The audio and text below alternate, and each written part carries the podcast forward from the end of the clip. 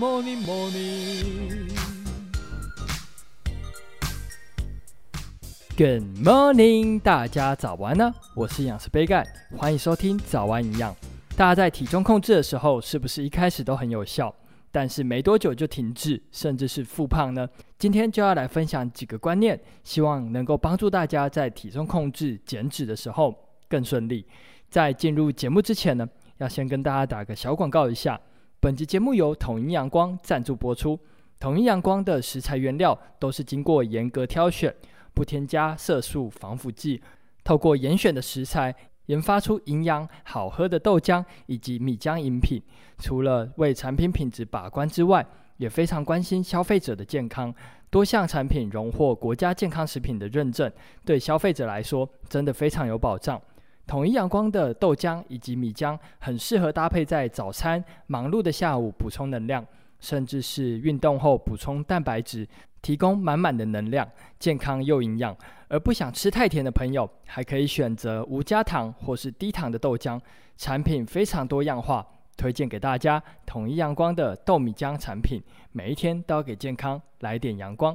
更多统一阳光的优惠讯息，大家可以参考本集节目的资讯栏哦。那简单介绍完之后，就进入今天的主题吧。讲到体重控制，很多人会私讯杯盖的 IG 询问为什么减脂总是没有成效，甚至还是复胖。这边杯盖整理出了九个减脂失败的原因，大家要注意一下。调整习惯之后，在体重控制上面会很有帮助哦。那第一个减脂失败的原因就是常常有一餐没一餐。有些人会为了减重而绝食，虽然可能会减重，但往往减到的都是肌肉量，造成减重的错觉，导致基础代谢率下降。如果日后恢复正常饮食，就会复胖，导致体重上上下下没有变化。所以一定要避免有一餐没一餐。那有些人可能会问，断食难道不行吗？断食并不是有一餐没一餐哦，它是有规律性的调整饮食。之前杯盖有介绍过断食，有兴趣的朋友可以到下方的资讯栏，我会把链接附上。那再来第二个减脂失败的原因，就是爱吃加工类的食物。加工类的肉制品通常钠含量都很高，钠含量一高就很容易造成水分的滞留，进而造成水肿。而加工肉制品通常饱和脂肪含量高。对心血管也有负面的影响，建议还是尽量少吃一点。那再来第三个原因就是随意的减糖，蛋白质却没有增加。低糖饮食大家都知道对减脂有帮助，但是往往会忘记提高蛋白质的比例，造成整体热量蛋白质摄取不足，这样也会造成基础代谢率下降。所以蛋白质的含量要特别注意。那再来第四个原因就是久坐活动量不足。工作形态若是偏坐式生活的话，容易造成热量消耗比较低。如果吃太多，就很容易变胖。运动量还是非常重要。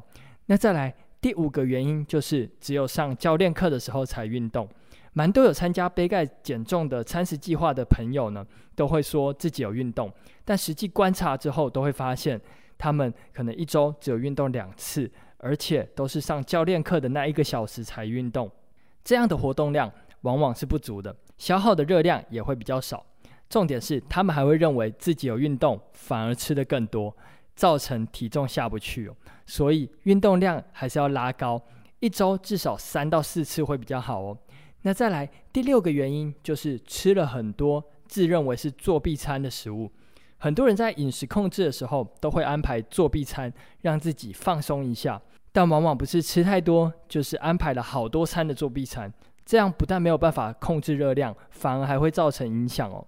如果平常就很爱吃甜食的话，还是要控制哦，一周控制在两次的甜食或是饮料哦。那再来第七个原因就是只吃一餐，为了减重只吃一餐，可能会造成整体的热量摄取不足，一样基础代谢率会降低，造成日后复胖的可能，一定要避免只吃一餐。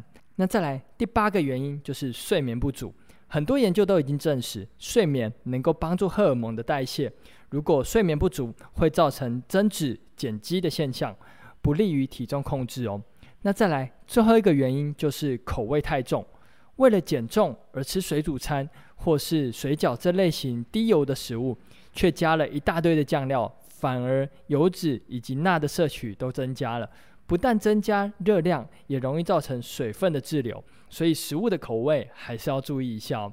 那最后跟大家总结一下，体重过重或者是正常想要减脂的朋友，在饮食控制上面需要特别注意，不要为了减重而不吃，也不要为了慰劳自己一下吃太多。